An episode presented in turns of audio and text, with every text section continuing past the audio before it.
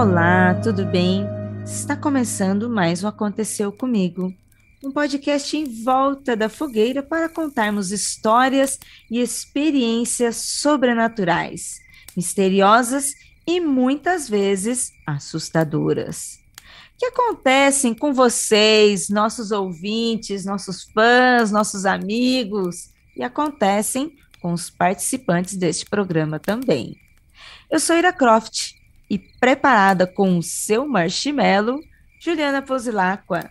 Ô, oh, meu povo, como é que vocês estão? Espero que tudo bem na medida que o Brasil permite, não é mesmo? E já vou falar que hoje, dado ao último programa, eu comprei o triplo de marshmallows, porque acho que hoje vai render, hein? Que delícia. Também temos ela, que eu tenho certeza, certeza que trouxe um milho para assar. Ananda Mida.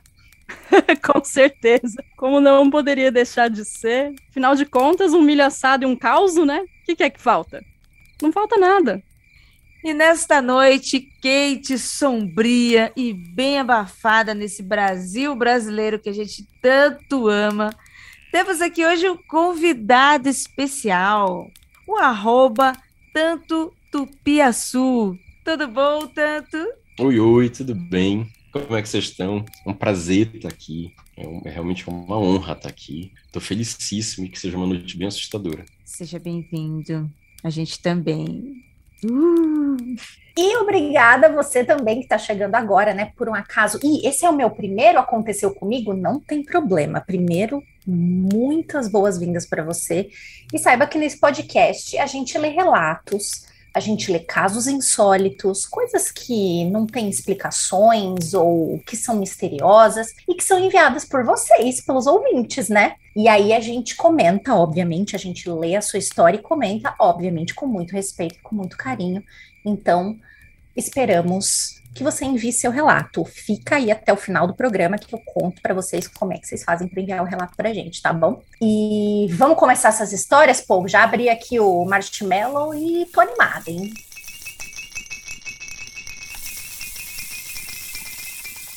Ó, a história que a gente vai ouvir agora se chama Sonho Recorrente. Olá, pessoal do Mundo Freak. Não acho que tenha necessidade de me apresentar, mas devo dizer que sou cético ateu e nunca tive nenhum tipo de experiência sobrenatural. Apesar de gostar muito de tudo relacionado, minha vida sempre foi normal, exceto por esse caso que aconteceu comigo. Quando criança, eu tinha um sonho recorrente. Eu andava por uma rua, na borda de uma cidade. De um lado havia casas, do outro já era mato. Em uma curva, o mato se transformava em um vale, com um pequeno lago na parte mais profunda. Tudo era muito tranquilo. Nesse lago havia um homem velho, negro, de barba branca, usando chapéu e pescando. Eu ficava olhando esse homem. Em determinado momento, ele olhava diretamente para mim, acenava e em seguida me chamava para descer ao local onde ele se encontrava e o sonho acabava sempre nessa parte. No entanto, não era nada assustador, eu achava normal. Um dia eu estava na pequena cidade de Guapé, Minas Gerais, com a minha família, visitando alguns parentes. Meu tio chamou meu pai e eu para que caminhássemos pela cidade. Fomos ao rio, depois andamos sem um destino específico. Foi aí que notei imediatamente que a paisagem não me era estranha. E alguns minutos depois, em uma curva, tudo aconteceu exatamente como no sonho. O vale, o velho pescando, o olhar, o aceno e o chamado. Cada detalhe, até mesmo da paisagem, era exatamente igual ao sonho.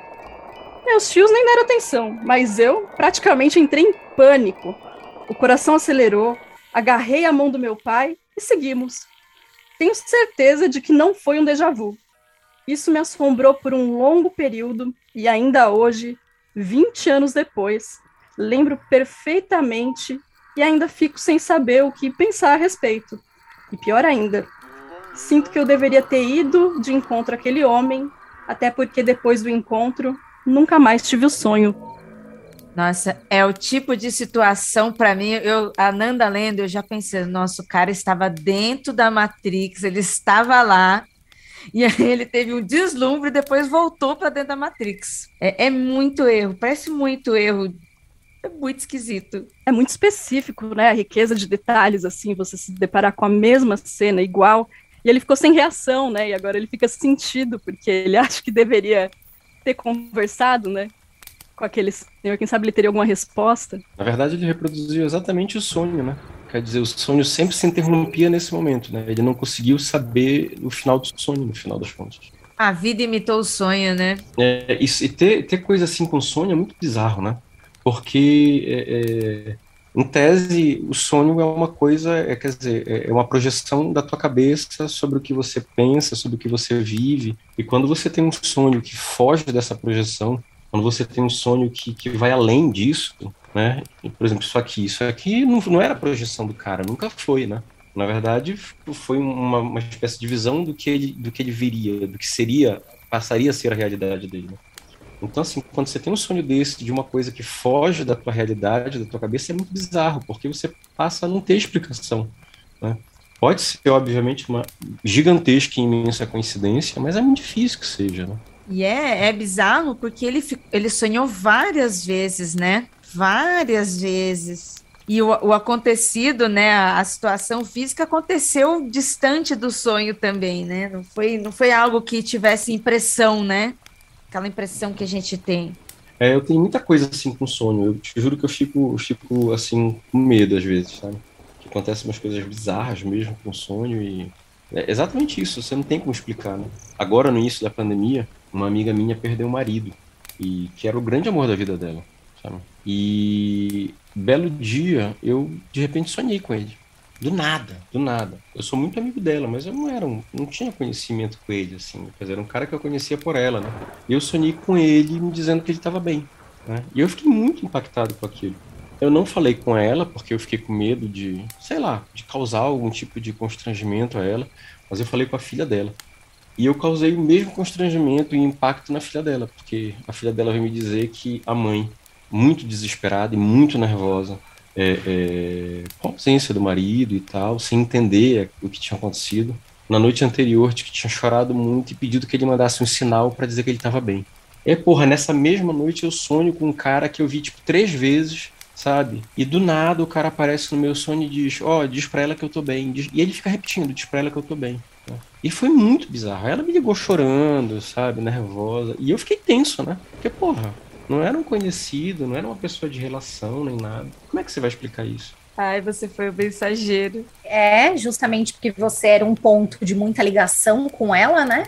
Se ele não conseguia chegar, não sei que, por algum motivo, enfim, se aproximar dela, ele fala, é aqui mesmo, eu vou aqui mesmo, eu vou mandar o sinal, é por aqui. Porra, logo em mim. Tem aquela coisa de do Siddhartha Ribeiro, né? E outros neurocientistas que estudam sonhos, dele considerar mesmo um oráculo, né? O próprio livro que ele escreveu é chamado Oráculo da Noite, assim. Ele acha que é um grande oráculo de probabilidades, né? Mas nesse caso específico, o algoritmo do subconsciente dele estava curadíssimo, né?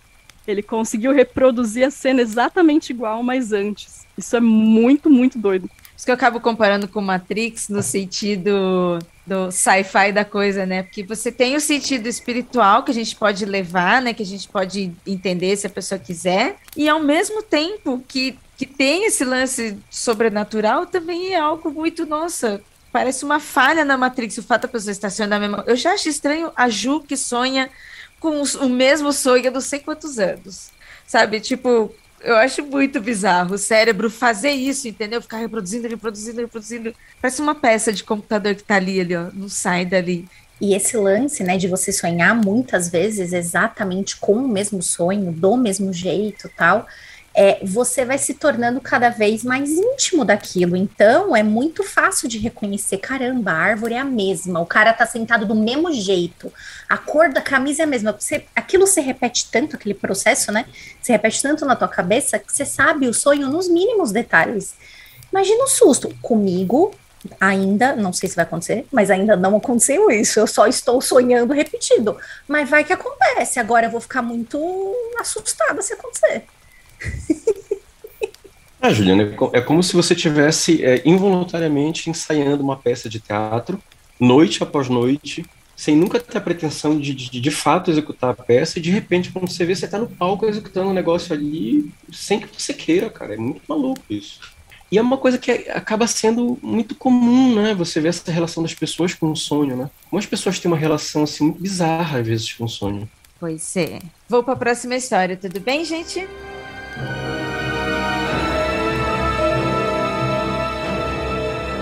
Boa noite, amigos do Mundo Freak.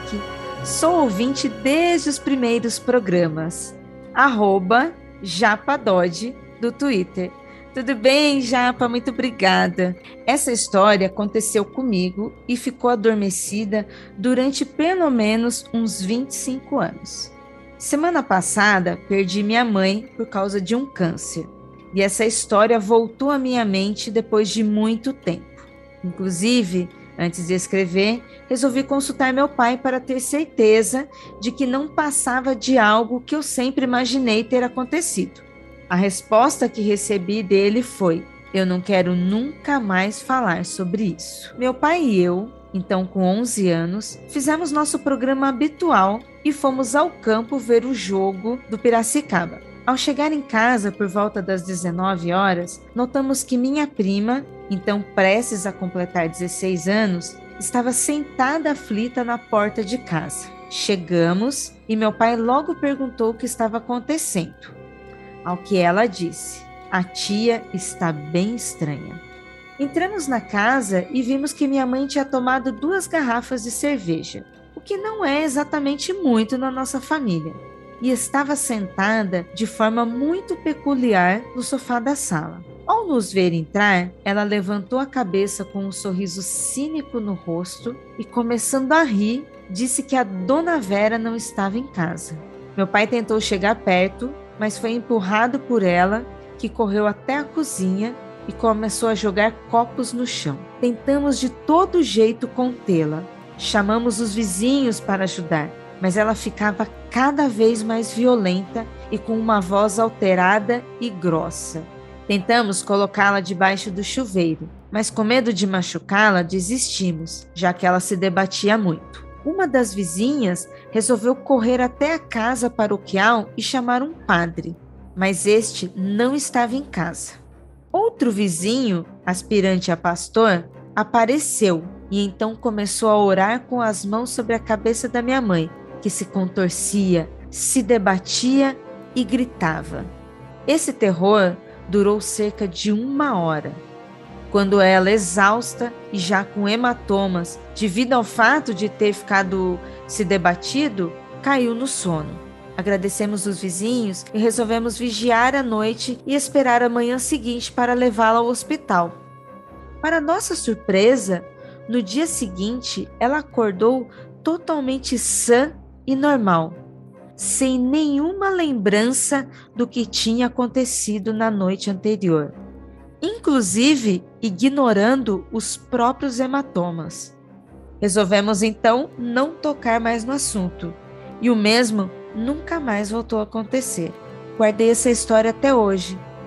Pouco tempo após ela nos deixar, resolvi contar para vocês. Muito obrigada, Japa, pela sua história e por, por abrir a sua história com a gente, por abrir algo tão tocante que aconteceu com vocês. E que loucura, hein? Gente. Você sabe que eu tinha no eu tinha no colégio uma menina que era muito estranha, cara. Porque nós éramos crianças e ela tinha uma, ela tinha um comportamento exatamente igual. Sabe? E era muito assustador. E eu não sei se a gente acabava ficando impressionado com o que acontecia, mas sempre tem esse, esse aspecto muito religioso, né?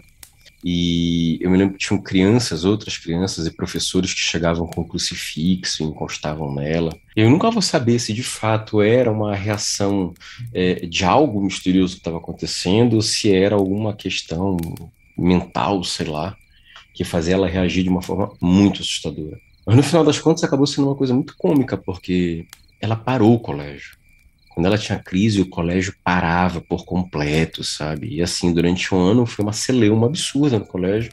E ela teve que mudar de, de, de colégio porque acabou que ela ficou marcada de tal jeito, sabe? Até hoje você encontra, eu encontro ela na rua, eu fico muito tenso, sabe? Tanto, a gente teve uma história já, não aqui no Aconteceu Comigo podcast, mas quando a gente fazia lives no Instagram e o pessoal mandava histórias, e a gente recebeu um relato muito parecido com isso que você contou, assim, de uma, uma condição que vai piorando, né? A pessoa vai primeiro manifestando uma coisa que, ah, tudo bem, esquisito, ou será que ela tá querendo, e também era uma garota, será que ela tá querendo assustar a, a classe, a galera, e depois se tornou de uma forma tão. É, os episódios eram tão violentos com a garota que a garota teve que sair da escola e ela foi internada. Você lembra, Ira, desse caso? Lembro, sim. É, lembro até porque a gente até relacionou na época muito com o caso do Emily Rose, né? Da Emily Rose, né? Que o caso dela é um negócio assim, né? É, foi muito violento, né? Foi muito traumatizante, né? Foram muitas coisas e até se duvidar do que estava acontecendo mesmo, se se era uma possessão, se isso estava acontecendo ou se era alguma situação psicológica, emocional e ao mesmo tempo as manifestações também eram muito estranhas para ser só, sabe? Ah, a pessoa está fazendo isso sozinha, né? Eu imagino também o cansativo emocional da pessoa de ter que lidar com isso sabe? De você ter que lidar com isso, lidar, né? Como o caso da menina na sua escola, né? De as pessoas começarem a duvidar, começarem a tirar sarro, fazer brincadeiras. É, ou no caso aqui da história do Japa, que, nossa, é uma história super relacionada agora, né? Depois que a mãe dele faleceu, então tem essa, essa relação emocional e, e é mãe da gente, né? Então você imagina o, o, o susto né, o susto, como ele falou, não, não é uma situação que parece de alguém, de um médium que já lida com isso, já trabalha com isso. Não, uma pessoa que de repente está ali e aconteceu e a família pega de surpresa e ninguém sabe o que fazer. E por mais que tenham ido pessoas religiosas ali, né, tenham se envolvidas, mas pô, minha mãe, minha família, minha casa, o que, que está acontecendo? Eu acho isso também muito cansativo lidar com isso. Você sabe que você falou agora disso, da questão de ser cansativo. E eu me lembrei de uma situação. A gente tem uma casa no Marajó, é, muito bonitinha. Inclusive, quando vocês vierem a Belém, vocês estão todos convidados a, a ir para o Marajó. Inclusive, se vocês quiserem jogar para os assinantes, os assinantes também podem ter como brinde pela assinatura irem para o Marajó. Mas é uma casinha muito legal, numa cidade que é considerada por muitos do Marajó como meio assombrada. E é uma cidade muito pequena, são 500 moradores. E ainda persiste lá um terreiro eu não sei te dizer direito do que é o terreiro, porque é uma, é uma, é uma mistura de muitas coisas, inclusive eu acho que de muita pagelança, sabe? E tu sabes que é exatamente essa imagem, porque o cavalo, que é um só, ele recebe todas as entidades, inclusive entidades que não são da Umbanda, não são do Candomblé, e é incrível. Quando você está no terreiro, em tese, cada cavalo vai receber a sua entidade, né? E esse cara, ele passa a noite inteira recebendo 15 entidades e bebendo e fumando, sabe? E, e é cansativo para ti que tá sentado assistindo, sabe? Imagina para aquele cara. Mas o mais assustador é que, como o Japadote falou, é que quando acaba a sessão, ele não tá porre, ele não tá cansado, ele não sente nada, exatamente como foi a questão da mãe dele, sabe? Como se nada tivesse acontecido. É muito bizarro a nossa Yalorixá, né, que deu origem à nossa, à nossa família de axé, onde eu participo, enfim. É, eu não a conheci, né, porque ela faleceu antes de eu entrar para essa família, mas existem relatos de ela recebia Xangô, né, uma casa de Xangô, e ela era diabética. Nos festivais ela comia todos os doces incorporada com orixá, e todo mundo ficava preocupadíssimo assim. E as pessoas falam que quando ela voltava do transe de orixá, ela não passava mal, a glicose estava ok, ela estava ok. Sabe? Sobrenatural, né? É muita coisa que a gente não consegue explicar, né? É como se a possessão fosse um negócio tão forte que tirasse a pessoa, inclusive, da, da sua realidade física, né? A pessoa se torna capaz de, de ter uma, uma, uma coisa, né? tem, um, tem, uma força tão grande que ela tira a pessoa, inclusive, da realidade física dela, das limitações físicas. Né? Aí você vai dizer, eu duvido, eu não acredito.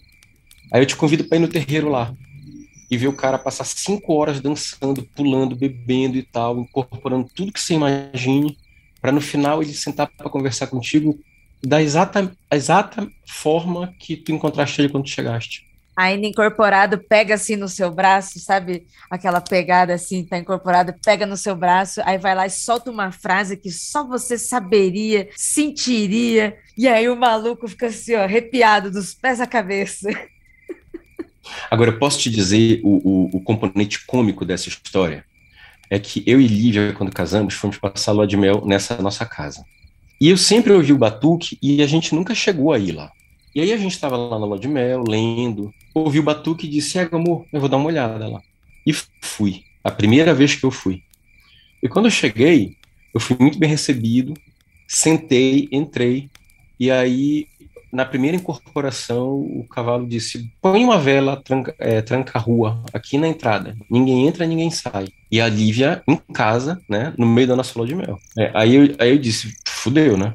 E aí, cara, depois assim de tipo uma hora, eu já preocupado, eu comecei a dizer assim: olha, eu acho que eu tenho que ir. Cara, todas as entidades que vieram depois começaram a me questionar. Parece que tem alguém aí que quer ir embora, né? Quem é que quer ir embora? Aí no início eu dizia, eu, é que eu tô de lua de mel, minha esposa tá em casa. Ele disse, meu filho, pode ir embora, mas depois eu não quero que diga que vem no meu terreiro e a vida desandou. Aí, não, então eu vou ficar. Aí depois chegava outra entidade, né? Aí rodava, rodava, rodava. E aí, parece que tem alguém que não quer ficar mais aqui, que quer ir embora. Aí eu já levantava timidamente a mão, né? É, eu queria, mas eu já nem sei mais se eu quero ir. E aí ela dizia, ah, pode ir, mas tem um bando de... É, é, como é que ela fala? Ego, Ebu? Egum. Eguns são desencarnados, espíritos desencarnados que de vez em quando encostam. Então é isso, é que ela dizia, tem um monte de Egum lá fora balançando a bandeira. Não é o momento propício para sair, mas se você quiser sair... Aí eu só lembrava de eu ter que andar no meio do mato durante quase 15 minutos para chegar em casa. Eu dizia, não, eu vou ficar, eu vou ficar, né? Cara, eu quase acabei meu casamento no dia da, na, assim, no meio da na lua de mel. A sorte é que a Lívia é uma pessoa maravilhosa, que transcende tudo, e quando eu expliquei para ela, ela entendeu muito bem. Mas depois eu comecei já a frequentar lá, já, já, já a gente já sabendo como era a dinâmica, de que eu ia entrar e eu só ia sair a hora que acabasse mesmo. Que delícia! delícia! Mas os orixás não iam deixar vocês se separarem por isso. Você também estava no, no, lugar certo, na hora certa, né? Mas foi o que a Lívia falou. Ela disse, amor, os orixás estão certíssimos. Porque se você saísse naquela hora e me encontrasse acordado em casa, a gente ia brigar. Que bom que você demorou e chegou em casa quando eu estava dormindo. Que eu acordei no dia seguinte com a cabeça leve, leve, de cego, então estavam todos certos mesmo. Que bom que eu fiquei. Vamos para a próxima?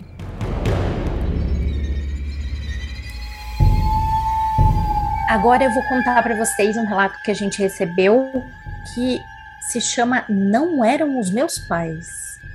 Olá, pessoas do Mundo Freak, tudo bem com vocês? O meu nome é Gian, eu tenho 26 anos, moro em São Paulo, capital. E eu vim hoje contar dois breves relatos. Um dia eu acordei com meu pai abrindo a porta do meu quarto e entrando sem acender a luz. Então eu fingi que eu tava dormindo para ver se ele saía, né? Quem nunca fez isso? Mas ele não saiu, não. Pelo contrário, ele se aproximou da minha cama, sentou, colocou o dedo indicador na minha costela e foi empurrando, como se quisesse me furar. Como eu tenho cócegas, eu me segurei para não reagir.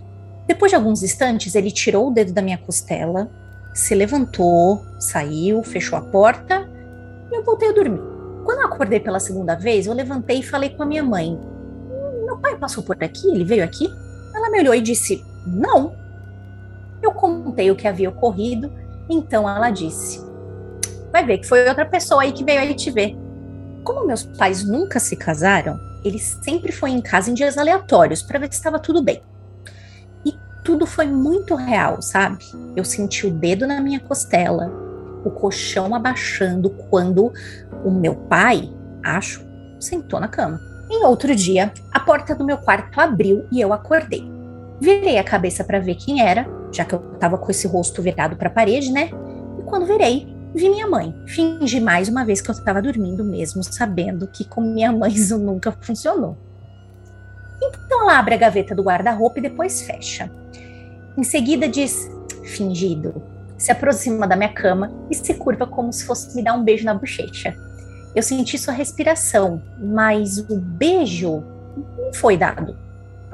Logo depois ela saiu, fechou a porta e eu voltei a dormir de novo. acordei e perguntei o que ela tinha ido fazer no meu quarto, por que, que ela não me deu o beijo?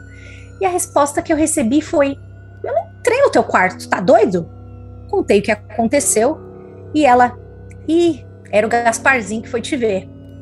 Não sei o que ou quem era, mas aconteceu. Eu não senti medo nenhuma das vezes, já que a silhueta que eu via era do meu pai e da minha mãe, portanto, não era estranho. Não foi um sonho, aconteceu comigo. Que bizarro. Ih, me lembrei de um caos meu, hein? Nossa, conta, conta. Olha lá. Lembrei. Ela ficou tensa agora, hein? Acho que ela deu um suspiro. Pareceu panela de pressão suspirando. Esse negócio de cutucar, sentir cutucada na costela, nas costas. Eu namorei um cara por quase cinco anos. Ele foi o meu primeiro namorado, assim, de namorar sério e tal. E os pais dele tinham uma casa numa cidade que era um, um, terreno muito grande, era dentro da cidade, mas era um terreno super grande, herdado da família. Esse terreno tinha a casa onde eles moravam e tinha uma casa bem mais antiga que tinha sido dos avós dele. E era uma casa que continha, ficou super bem conservado, os móveis, tinha foto na parede, tinha sabe, cristaleira com coisa tudo dentro. Era tudo muito bem cuidado, porque a mãe dele era arquiteta, paisagista, enfim, ela cuidava muito bem, ela era especializada em patrimônio, enfim. Eles cuidavam muito bem da casa. A casa não estava em, em condições ruins, pelo contrário. Era muito bonita, muito bem conservada, mas tinha um monte de objetos de época. Então tinha bengala do vô, tinha um monte de coisa, enfim. Ou seja, pesadelo completo, assim, né? O cenário perfeito para tudo. Aquele cenário de filme de terror, tanto. O Museu do Warren. Museu do Warren. Esse... O, museu, o Museu dos Warren, exatamente. E aí, eles estavam, né, como a família era de arquiteto e engenheiro, eles estavam fazendo uma reforma na casa principal. Então, o que, que aconteceu? Eles meio que se mudaram para esta casa, que eles só conservavam tudo bonitinho ali, mas eles se mudaram para viver nessa casa enquanto a outra estava sendo reformada. É o famoso até aí tudo bem, né? Como estava no começo do namoro, tinha um certo decoro, digamos assim, que era assim, né? Ah, pode fazer o que quiser, ficar onde quiser, mas na hora de dormir é cada um no seu quarto né? Aquele, de, aquele decoro que pai e mãe finge no começo do namoro, quando você recebe o, o, namorado ou a namorada do seu filho, sua filha, né? Que você fala assim, ah, aí fica uns meses, aí depois você já deixa dormir junto, aí já era, né? Então eu dormia. Por que tá dormindo separado? Vocês brigaram, é? Brigaram. Vamos transar, vamos transar. exatamente isso, exatamente isso. E aí eu dormia num quarto e eles dormiam no outro. Tinha dois quartos, eram quartos muito grandes. E como era interior, tinha inclusive mosquiteiro na cama, que era o mosquiteiro da época. Gente, era tudo assim, era parecia uma casa de filme mesmo. E aí estou dormindo, uma cama de casal, tá? Não era uma cama pequena. Uma... Só para entender, tu dormiste sozinha no quarto? Sozinha no quarto, isso. Sozinha no quarto. Caramba, mas eu acho que eles não gostavam de gente então teus sogros, seus sogros, né? Porque é muita sacanagem. Leva a pessoa para essa casa e não, você vai dormir sozinha nesse... Sozinha no quarto. Uhum. E aí o que que acontecia, né? Como eu não tinha, né? Sempre fui garota crescida na cidade, não tinha muita intimidade com mosquiteiro. Então, o meu namorado na época falava assim: Ó, vou lhe ajudar aqui a dar uma então ele colocava para mim, arrumava tudo, que para mim eu sempre arrumava e ficava solto e o mosquito que entrava lá dentro era uma desgraça. Então ele arrumava para mim, me dava boa noite e ia embora. Então estou dormindo no meio, justamente para não encostar, né, na, na, no limite do mosquiteiro e o mosquito me pegar. Então eu dormia no meio da cama com o mosquiteiro e tudo bem. Acordo uma noite, exatamente assim, com uma coisa me cutucando. Aqui embaixo do braço, assim, tipo, Credo! Sabe? Sabe quando você faz assim para ver se a pessoa tá acordada? Você faz assim. E aí eu virei e eu falei assim, gente, será que tá acontecendo alguma coisa? Porque parecia que era alguém me chamando mesmo, me cutucando, mas tava doendo. Eu falei, nossa, será que eu. Eu já, eu já acordei pensando, gente, quem que tá me cutucando? Será que é o pai dele? Enfim. E quando eu virei e abri o olho, não tinha nada. Ai, meu Deus, eu, eu, meu coração palpitando. Quando eu virei, tem uma velha assim. Aí. pior, não tinha nada. E o pior. Ai, meu Deus. Quando eu percebi que não tinha ninguém, eu falei: tá, eu devo ter sonhado, dorme aí de novo e beijo. E eu acordei várias vezes aquela noite sendo cutucada. Embaixo do braço, na costela. Juliana do céu. Misericórdia, meu pai. Por dentro do mosquiteiro? Dentro do mosquiteiro. Não tinha como uma mão me alcançar ali, porque estava super esticado o negócio. Não tinha. Não podia ser bicho? Não era porque eu sentia dedo. Eu sentia assim, ó, tipo, certinho, tipo, dedo assim me cutucando. Ô, Juliana, tu é muito corajosa. Não, chegou uma hora que eu falei, não vou dormir. Tal qual a música lá que o pessoal canta, nunca mais eu vou dormir. E não dormi. Fiquei acordada. É da manhã, eu falei, eu não vou acordar agora. A, a, família desse meu namorado era super cética, tirava mó sarro de tudo quanto era. Ah, magia, esse negócio não existe, fantasmas, aquilo lá. Eu falei, eu não vou pagar de maluca com mês de namoro eu não vou falar nada. Simplesmente fiquei, sabe, criança quando tem, faz o banimento da cobertinha, né? Que a gente brinca, bota a coberta assim, fala assim, não vai acontecer nada, mas também não conseguia dormir. E foi assim que eu passei uma das primeiras noites que eu dormi na casa desse meu namorado. E eu não sei como é que eu não morri do coração. Acorda de manhã, tá só hematoma de cutucada, né? Não, aqui não acontece nada. Vão achar que vocês estavam brin brin brincando de madrugada escondidos da família. Olha, tá cheia de marcas. Não, não foi seu filho, foi o espírito do vovô. Exato. Mig, muito doido que você voltou a dormir lá outras vezes, né? Que é uma parada que eu não conseguiria fazer. Voltei, voltei a dormir. E meio que foi assim, foi meio que uma coisa, estou em choque, né? Tipo, não, nada aconteceu, você está ficando doidona, dorme aí que você está arrumando confusão. Você tá arrumando confusão para ele vir dormir aqui com você, sabe? Fiquei com, morrendo, morrendo de medo da família me julgar e fiquei passando medo. Tu achas que era alguém assim, tipo, te implicando, tipo, fazendo um teste? alguém ou alguma coisa, tipo, da família fazendo um teste para ver se tu aguentarias? Então, você sabe que eu nunca pensei nisso. Eu pensei que muito provavelmente, como as coisas eram muito bem conservadas, e estava tudo muito bem cuidado, e eles tomavam maior cuidado com aquela casa. É, eu achava, na minha cabeça, né, tentando achar uma resposta, eu sempre achei que será se a família que ainda está aqui, que está muito apegada, né, tem aquele lance, né, das pessoas que não conseguem ir embora, tal, e ficam apegadas à materialidade, né, que o pessoal sempre fala. E eles não gostaram dessa pessoa nova que veio aqui, resolveram tentar espantar? Pode ser. Eu acho que foi a única coisa que eu pensei na época, assim. Mas você sabe que tem todo sentido, porque é, essa história, por exemplo, foi a que mais me assustou até agora. Justamente pela, pela, pelo perigo estar na, fa, na familiaridade, né? Quer dizer, é a pessoa que vê o pai, é a pessoa que vê a mãe, mas não é o pai, não é a mãe. Né? É o teu caso. Será que era a família? Eu tenho uma história muito bizarra, porque eu tenho, eu tenho história para tudo, né? Adoramos, inclusive. Contador de história para isso, né, gente? o tanto é uma das poucas pessoas que me fazem ler uma thread no Twitter. Oh, que, que legal! Dois membros aí nesse grupo. Que legal! Dois membros aí, é isso. Mas você sabe, o apartamento que eu morava até pouco tempo era um, apart é um apartamento que foi construído em 1953, o prédio. E ele foi comprado na planta pelo meu avô. O meu avô morou lá, a minha avó morreu lá, e diversas pessoas da minha família já passaram por lá, por lá e já morreram.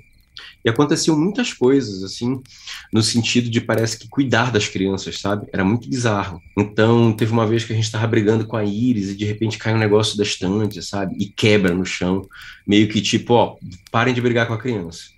Mas a mais bizarra de todas foi um sonho. E justamente com essa sensação de toque eu estava gripado, nós todos estávamos gripados, e eu fui dormir num quarto separado desse apartamento. E eu estava na rede, e eu comecei a sonhar que a Letícia, a minha filha que hoje tem nove anos, e na época era um bebezinho, que a Letícia estava se afogando. E eu comecei a ficar muito tenso com aquele sonho muito real em que a Letícia se afogava. Só que nessa hora, Juliana, simplesmente eu senti alguém pegar na minha cabeça e fazer assim forte com a unha, como se fosse um carinho. E eu acordei no susto. Eu estava dormindo na rede, né? E aí eu fiquei assim, alerta, e eu perguntei quem tá aí. E óbvio, ninguém respondeu, né? Mas eu fiquei com a sensação nítida de que alguém tinha coçado a minha cabeça. Eu fiquei ali meio que lutando contra o sono, tipo, não, eu tô com medo, eu tô apavorado, eu não vou dormir. Só que o sono foi me ganhando, eu dei o primeiro cochilo, dei um segundo, no terceiro cochilo eu fui e dormi de novo. E o mais bizarro é que eu voltei a ter o mesmo sonho com a Letícia se afogando. Né? Então, assim, a angústia voltou, né? A Letícia se afogando, eu de mãos atadas, não conseguia fazer nada. E nessa hora eu senti alguém pegar muito forte no meu braço. E aí eu acordei, dei um pulo, sentei na rede e eu falei muito calmamente: Ó, oh, quem é que tá aí? Você quer falar alguma coisa? Você quer me, me dizer alguma coisa? O que é? Né? Só que se fez silêncio. E nessa hora, eu criei a consciência de que eu tinha tido dois sonhos idênticos com a Letícia se afogando. Saí correndo para o quarto da Letícia. E quando eu cheguei no quarto da Letícia, a Letícia estava completamente entupida de catarro, respirando com dificuldade, se contorcendo no berço, né? E a mãe dela detonada, com um bebezinho, né? Dormindo sem ver nada, né? E aí aquela reação de pai. Você tweetou sobre isso, né? É! Nossa, assustador. Assustador. Aí a reação do pai, né? Quer dizer, eu abri o mosquiteiro, peguei, suguei o catarro com a boca, né? E fui pro banheiro, cuspi, e ela voltou a respirar. Então, assim, na minha cabeça era exatamente isso era uma avó, alguém, me avisando, ó, acorda que a tua filha não tá bem. É por isso que eu te digo, qual é, qual é a mensagem que você encontrou nisso aí, sabe? Porque no final tem alguma coisa. É muito, muito semelhante tudo isso. É igual eu falo, eu tô todo arrepiado aqui. Nossa. Imagino, e ainda mais sentir isso com um filho, né? Muito forte. E depois comprovar, né? Tipo a primeira história de sonho, né? Você vê o roteiro, de repente o roteiro acontece na sua frente. Nem, não foi ninguém que te contou, você mesmo viu aquilo. Pois é, pois é, muito bizarro, cara. Ah, podem parar de aparecer nos sonhos, tá, pra mim. Mas já que você está contando sobre sonhos, vamos para a próxima história?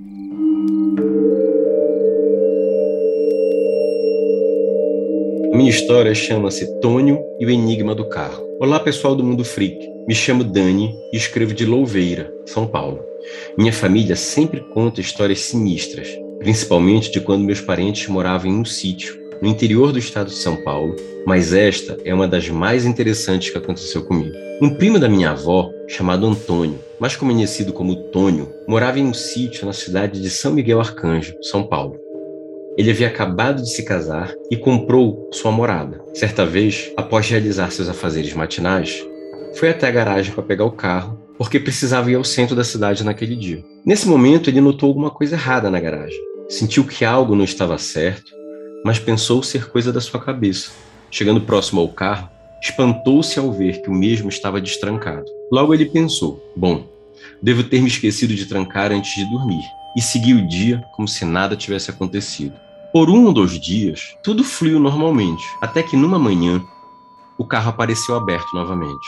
Tônio achou o ocorrido um tanto quanto esquisito, pois sempre trancava a garagem com cadeado e depois trancava o carro com a chave. O portão da garagem era de madeira, desses que não tem grade. Eram duas portas grandes que se encontravam no meio, ou seja, não dava para ver o interior da garagem pelo lado de fora.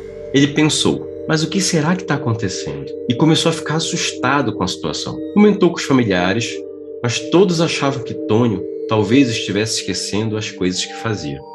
Tônio começou a pensar que algum ladrão pudesse estar tentando roubá-lo, ou que alguém estivesse querendo invadir sua casa. Então, depois de vários dias que aquilo vinha acontecendo de forma recorrente, resolveu passar uma noite fora, escondido em uma moita de frente para a garagem. Se alguém está tentando me fazer mal, vou descobrir hoje. A noite chegou.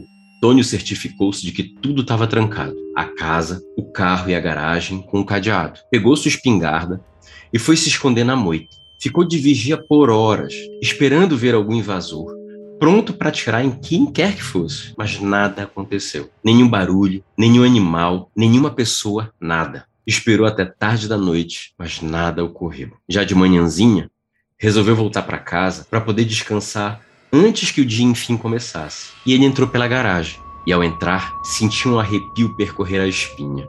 Não podia acreditar no que seus olhos viam. O carro não só estava aberto, como estava com todas as portas abertas e havia flores e pétalas por todo o chão. Como isso é possível? Ele perguntou espantado. Eu estava de vigia o tempo todo. Assustado, ele fechou a garagem com cautela, bem como as portas do carro, e o trancou. Entrou correndo em casa e foi ao quarto. Contou o acontecido à esposa, procurou se acalmar e dormiu. No outro dia, chamou um padre para verificar e benzer a casa. Minha avó não soube explicar muito bem, mas pelo que parece, era um padre com algum tipo de dom. Depois de alguns dias benzendo a casa, o padre descobriu que o sítio foi construído bem próximo de um cemitério de crianças. Não sabemos a localização exata, mas tudo indica que as covas estavam posicionadas na frente ou embaixo da garagem. Eles comunicaram à prefeitura da cidade e alguns corpos foram até encontrados e, por fim, retirados do sítio e levados para uma destinação apropriada. Depois disso, o carro nunca mais foi destrancado misteriosamente. Mas Tônio, por precaução, vendeu o sítio e se mudou de lá. Me surpreende o Tonho só vendeu o sítio, porque provavelmente eu ia tacar fogo. tacar fogo e salgar a terra.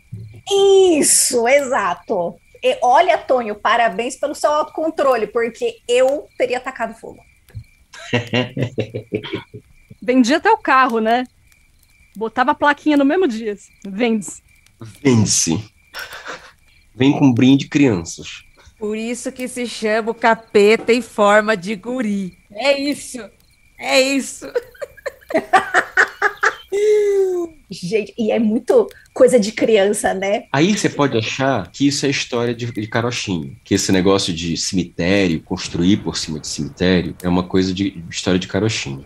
Mas eu vou dizer para vocês que um dos principais pontos turísticos de Belém é justamente a principal praça da cidade e o Teatro da Paz e diversos prédios terem sido construídos por cima de um cemitério. Então, uma das coisas mais normais que existem num determinado bairro de Belém, certo? É a galera tá fazendo obra em casa e descobrir uma ossada. Aí o que, é que o cara tem que fazer? O cara tem que chamar a polícia civil para a polícia ir lá, constatar que aquele osso não é de agora, certo? E eles encontram tudo: lápide, pedaço de túmulo, resto de caixão, caveira, numa cidade como Belém. Nossa, isso, meu, administração pública, construção pública passou longe, né? É. Ah, mas é uma coisa muito antiga, muito antiga. Tipo, esse cemitério, ele é um cemitério de pobres. Quer dizer, era um, era um descampado onde se enterrava escravos, índios, os pobres.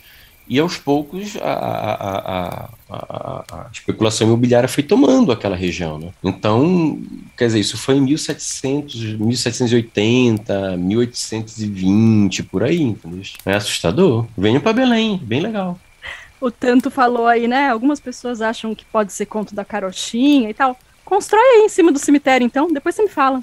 Manda história aqui pra gente. É, vai, vai, vai meter. Aí você vai dizer que no interior isso não acontece. Não, e olha o que aconteceu com o Tonho. Ele mesmo mesmo que não tivesse relação então com o cemitério não foi as crianças. Mas vamos aos fatos. Eu, estava as coisas o mistério estava acontecendo com, com tudo trancado. Ele ficou de espingarda na moita. Não tinha como ninguém entrar lá. Ele viu que ninguém entrou. Ele ficou de campana ali ó. Ninguém entrou. E aí quando ele chega lá além de estar tá aberto ainda estão tá, fazendo uma brincadeira com ele né? Ele abre ainda tá cheio de pétalas de flores e tá tudo aberto carro tudo aberto. Como que isso aconteceu? Como é que explica? Agora, a gente também tem que pensar numa outra possibilidade. Será que não era a mulher do Tônio que estava querendo deixar ele maluco? Né? Tipo, de repente a mulher queria deixar ele maluco. Ah, o Tônio tá doido? Tá indo lá para fora com a espingarda para pegar o negócio? Ele vai ver então quando ele entrar aqui em casa amanhã de manhã. Verdade. Ou queria mudar de casa, né? Não queria morar lá. É, de repente, porra, eu não tô mais gostando daqui. Como é que eu convenço um Tony a sair daqui? Já sei.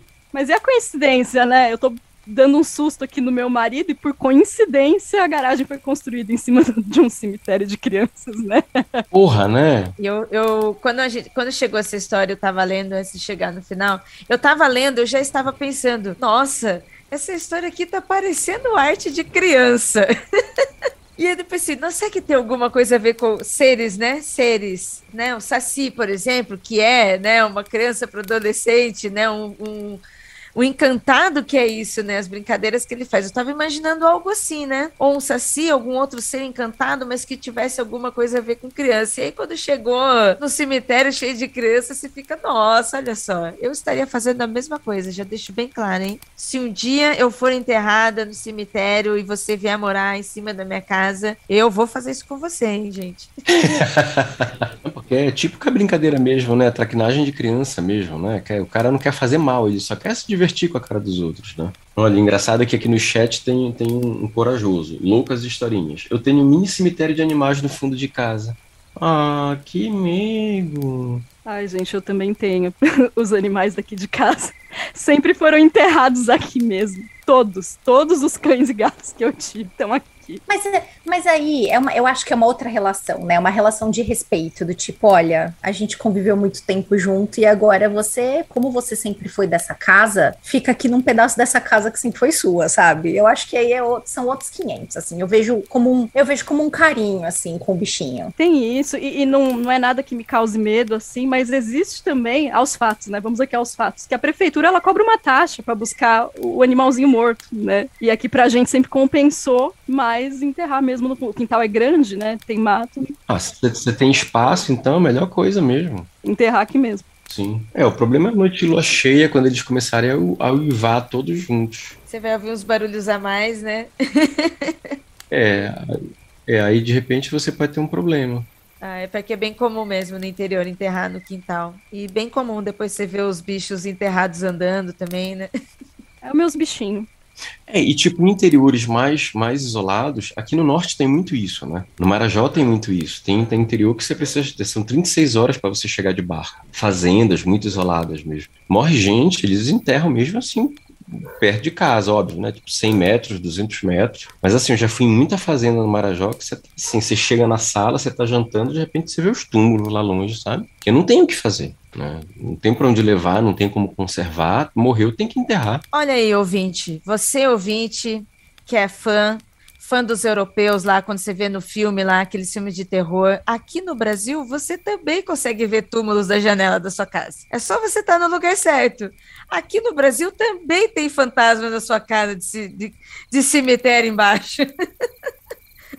Não é só daqueles filmes europeus, não. Brasileiros. Vê que a nossa formação, né? Esse Brasil todo, aqui, esse grande cemitério indígena que a gente vive, depois de tantas coisas que a gente fez. Mas você sabe que é a grande questão de Belém, né? Belém, com a ocupação que ela teve, pô, caramba, teve massacre dos tupinambás, os tupinambás vieram massacrar os portugueses. Aí você teve a cabanagem, que foi uma revolta popular em que morreu muita gente sabe? É uma terra, assim, com muita morte mesmo. Eu fico, assim, pensando sempre, cara, esses interiores que se anda aqui, de perto de Belém, tudo isso foi palco de morte, de matança, sabe? De, de massacre e tal. Aí você vai construir uma casa em algum lugar, um sítio e tal, e você vai dizer, ah, aqui nunca morreu ninguém, esse lugar é livre de visagem. Ah, você não tem como comprovar isso aqui. Ah, ninguém mais vem para Belém depois disso também, né? o silêncio, né? Vou sim, vou sim. Ou, ou não. Ou as pessoas vão, vão te contratar para você ser guia. Amanhã, amanhã sai a notícia dizendo a TAM, a TAM informa uma perda de, de 80% das passagens para Belém. O que foi?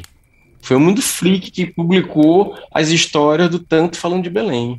Ou a gente vai bater em Belém de excursão ali, ó.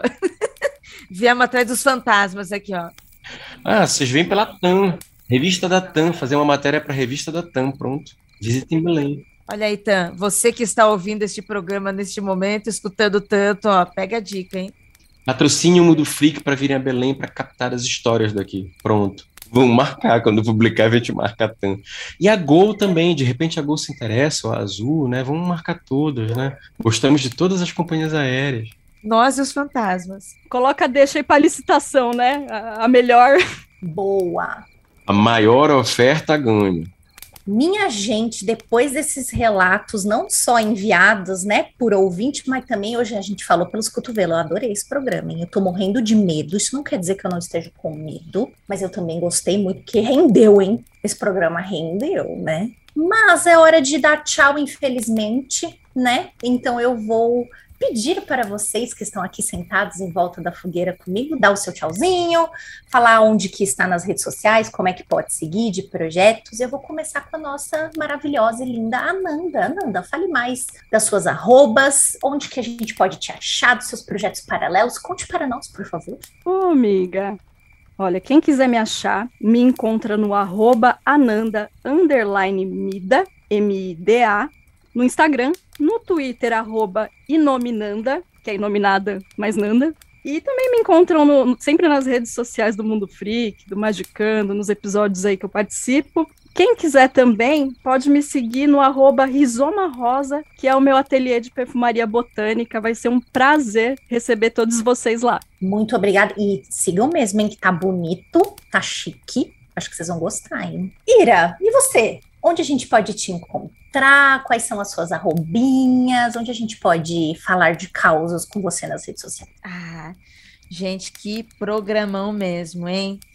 Para vocês que estão nos ouvindo aqui e quiserem continuar esse papo, me segue lá, arroba iracroft, no Instagram e no Twitter, e Mundo Freak também, para a gente continuar esse papo lá, morrer um pouquinho de medo, porque olha, esse programa foi que foi emocionante, fiquei arrepiada várias vezes.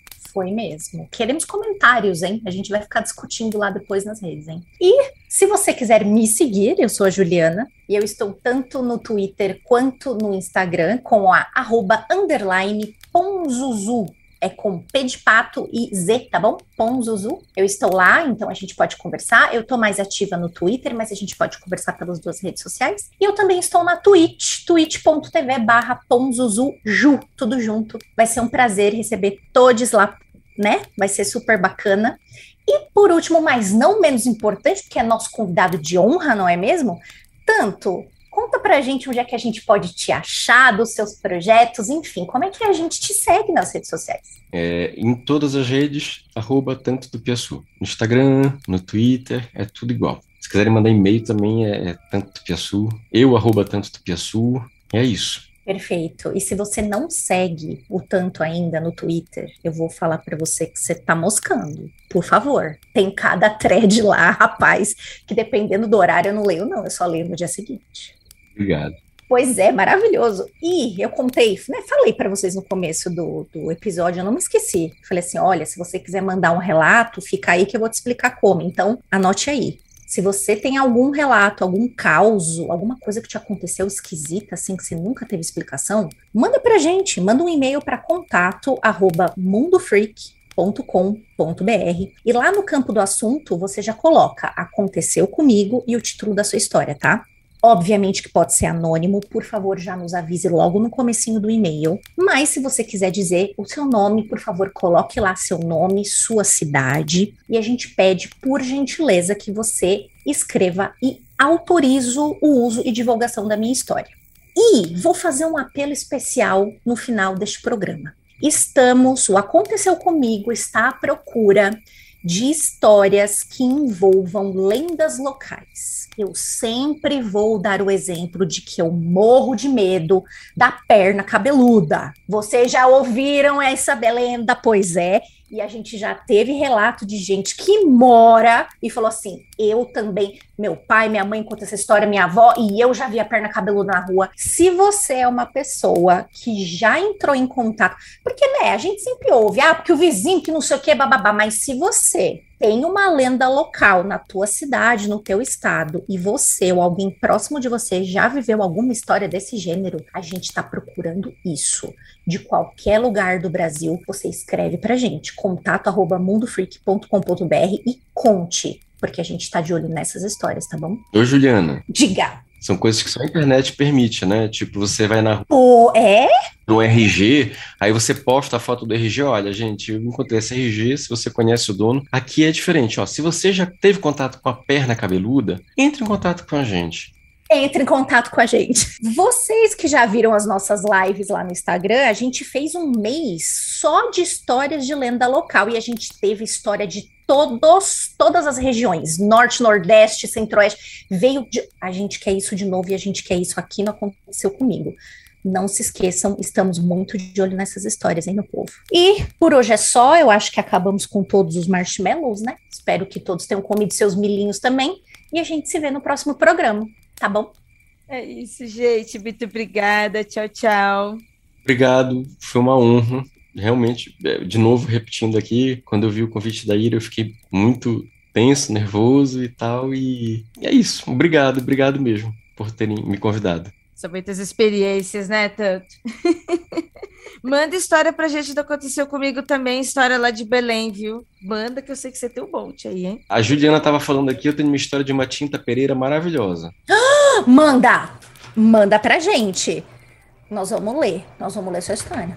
Olha, não conta agora, não conta. Você vai mandar ou volta aqui para contar também quando a gente fizer o programa com as histórias. Excelente. Não vou contar. Mando, mando sim. Ah, perfeito. Fechou. Fechou.